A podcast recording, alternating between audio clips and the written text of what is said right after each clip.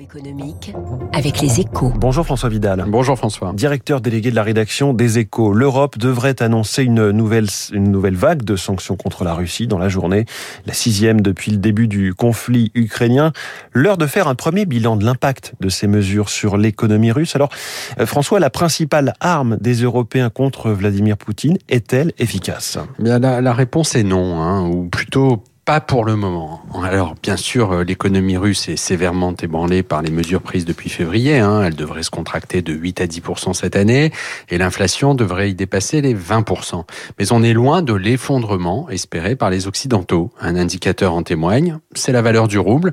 En chute libre en début de conflit, la monnaie russe a récemment dépassé son niveau d'avant-guerre. Elle s'est même appréciée de 15 par rapport à l'euro. Et ce n'est pas le niveau des taux d'intérêt qui explique cette remontada, puisque la Banque de Russie, qui les avait portés à 20% en février, les a ramenés à 14% récemment. Si je vous comprends bien, les sanctions européennes et américaines qui devaient mettre euh, l'économie russe à genoux n'ont pas servi à grand-chose?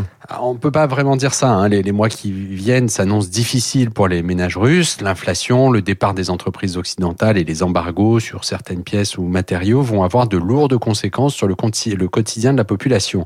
Mais ce qui est vrai, c'est que si on en reste là, l'économie russe, elle, ne s'effondrera pas. D'abord parce que la Banque centrale a mis en place un système très efficace pour éviter la fuite des capitaux.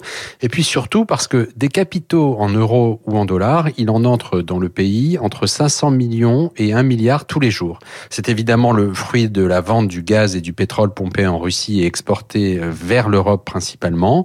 Et tant que nous ne couperons pas cette ligne de vie, l'économie russe restera debout. Voilà, l'édito économique euh, magistral une fois de plus de François Vidal à la une de votre journal Les Échos ce matin. L'incroyable santé apparente hein, du secteur auto, les profits records malgré un plongeon des ventes. Explication à lire, mais aussi euh, à entendre avec votre camarade David Barou. Ce sera ici même à 8h moins 5. Il est 7h14. Vous écoutez Radio Classique. Avec la gestion Carmignac, donnez un temps d'avance à votre épargne.